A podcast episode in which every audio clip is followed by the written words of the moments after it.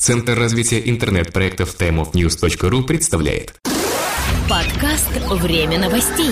IT-новости вашей жизни.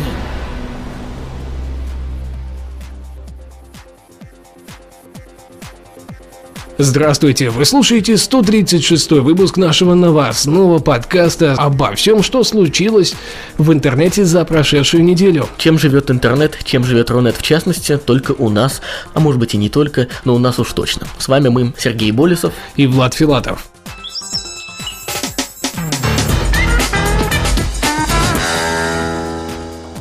Рутюб перевоплотился в агрегатор контента.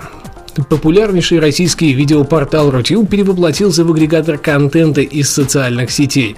Об этом сообщает Лента.ру со ссылкой на РИА Новости. Теперь пользователи будут видеть ролики, которые их друзья рекомендовали в Facebook, а также видео с других известных хостингов YouTube, Vimeo и так далее.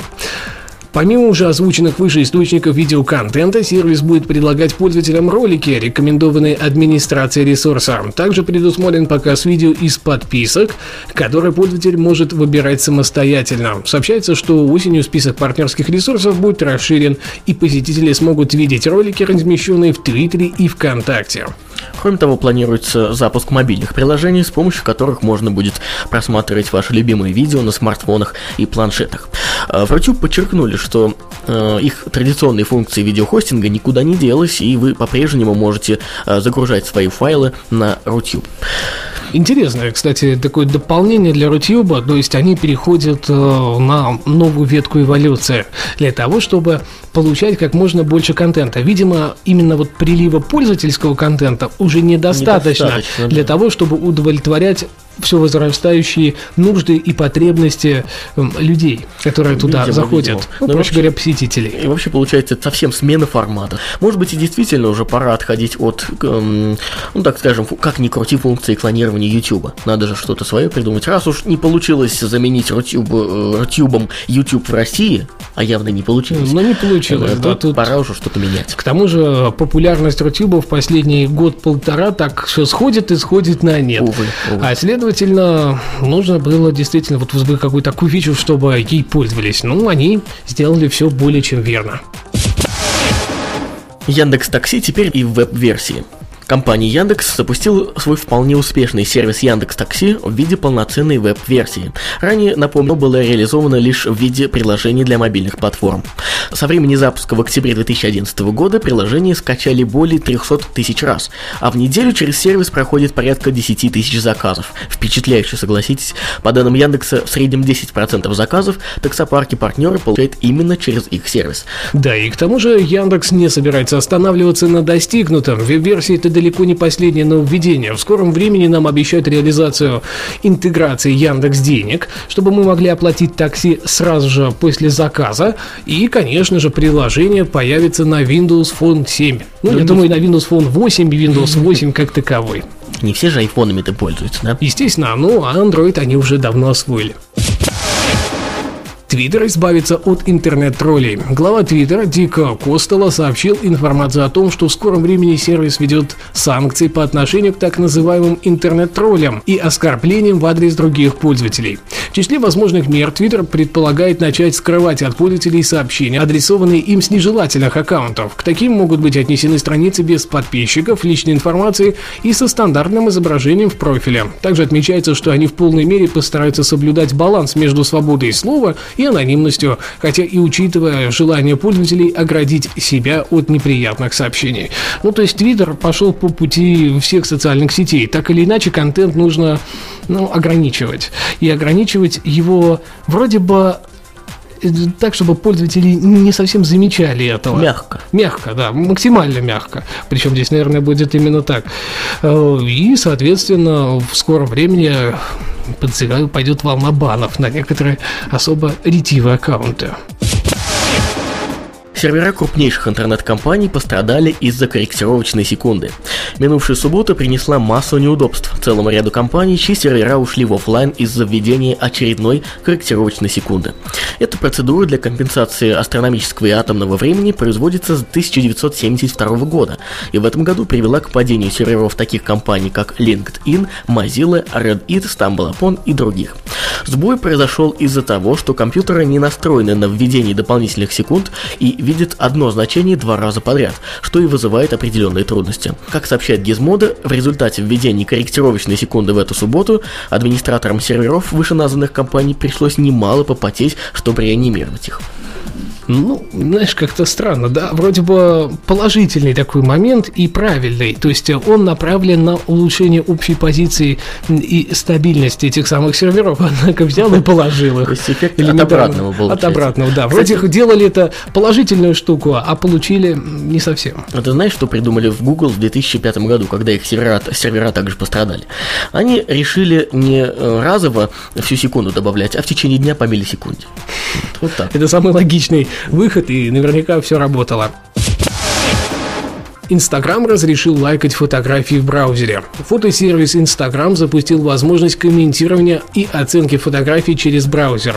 О нововведении сервис сообщил в своем микроблоге. Веб-страница фотографий позволяет просмотреть последние комментарии, опубликовать свой или поставить снимку лайк. Кроме того, пользователь может подписаться на автора фотографии. Для всех этих действий ему нужно будет войти в свой аккаунт в Инстаграм, что невозможно без установки соответствующего приложения на iPhone или Android. Вот тут нужно Э, сделать пометку, то что пользователю нужно приложение не для того, чтобы авторизоваться на веб-версии, а как раз чтобы зарегистрироваться в сервисе как таковом. Напомним, раньше страница фотографий в браузере содержала лишь самую скромную информацию, только о лайках и комментариях. А взаимодействие со снимками было доступно только в мобильных клиентах. Сейчас это все, конечно, выходит на совершенно другой уровень, хотя и веб-версии полноц... полноценно назвать ее, ну, наверное, пока все-таки еще нельзя.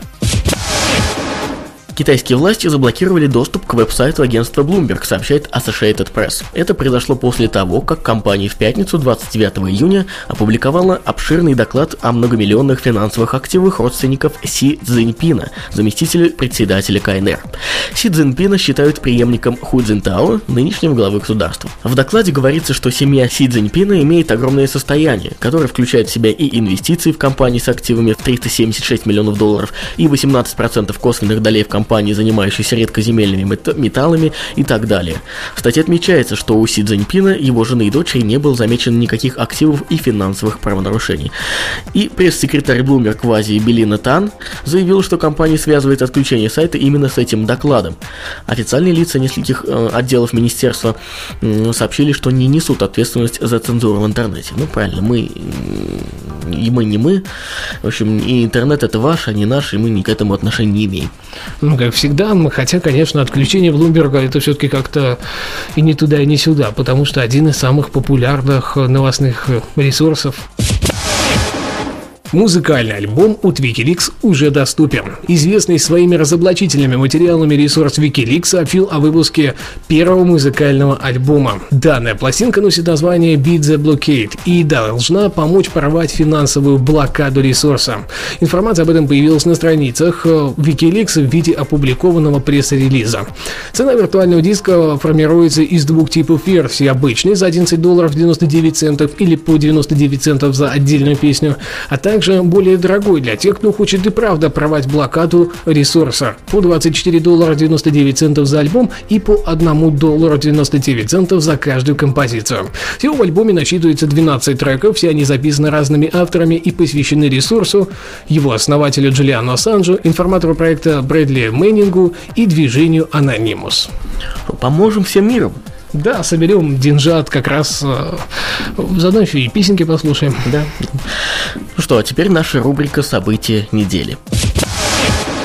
Ростелеком презентовал интерактивное телевидение в Поволжье. В самый разгар рекламной кампании, развернувшейся как в онлайне, так и в офлайне, представители Ростелекома провели презентацию проекта «Интерактивное телевидение» для активных интернет-обитателей и журналистов по Волжье. Нам удалось побывать в саранском офисе компании, куда были приглашены мордовские блогеры и представители местной прессы. Директор по развитию медийных продуктов Ростелеком Андрей Холодный в режиме видеоконференции рассказал об основных особенностях проекта. В частности, он отметил, что большая часть современных подростков предпочитает смотреть видеоконтент и на экране телевизора. И поскольку основная масса потенциальных потребителей интерактивного телевидения – молодые и люди среднего возраста, были предусмотрены разные форматы потребления контента. Приставка, приобретаемая при подключении, позволяет смотреть фильмы и передачи на экране вашего телевизора, с помощью специального приложения для мобильных устройств любой абонент сможет просматривать эти виды контента на планшете или смартфоне. Правда, данная функция пока не очень-то доступна. Да, все это в процессе разработки. Как рассказал Андрей Холодный, одной из самых полезных функций интерактивного ТВ от Ростелекома является видео по запросу. То, что идет по телеканалам, входящим в выбранный абонентом пакет, не удаляется с серверов в течение 72 часов, и в любой момент можно получить доступ к передаче, которая вышла в эфир несколькими часами ранее. Кроме того, можно сделать заказ на запись определенной передачи, и весь записываемый контент хранится в облачном хранилище, объем которого также регулируется в настройках. По словам руководителя проекта, их задача доказать абонентам, что лучше заплатить определенную сумму за просмотр фильма из каталога интерактивного ТВ, чем отдавать ее, например, за дешевый пиратский диск, а тем более, чем скачивать фильм с торрент-трекеров. Да, кстати, цена на контент э, сейчас от 10 до 180 рублей, причем в каждом конкретном регионе, я так понимаю, цены да. будут видоизменяться. Мы специально спросили, нам ответили, что цены меняются в зависимости от региона. Отвечая на вопросы блогеров и журналистов, Андрей Холодный рассказал, что Ростелеком пока не планирует выкупать права на трансляцию какого-то зарубежного медиаконтента. А, также он подчеркнул, что уже достигнуты договоренности с крупнейшими правообладателями, что позволяет своевременно пополнять каталог новинками кинопроката. На эту неделю у нас все новости. Спасибо, что слушали. У микрофона были мы, Влад Филатов и Сергей Болесов. Услышимся через 7 дней. Заходим на timeofnews.ru, там всегда свежие новости о глобальной сети интернет. Пока-пока. Пока. Подкаст выходит при поддержке независимой ассоциации русскоязычных подкастеров ruspod.ru Подкаст «Время новостей». IT-новости вашей жизни.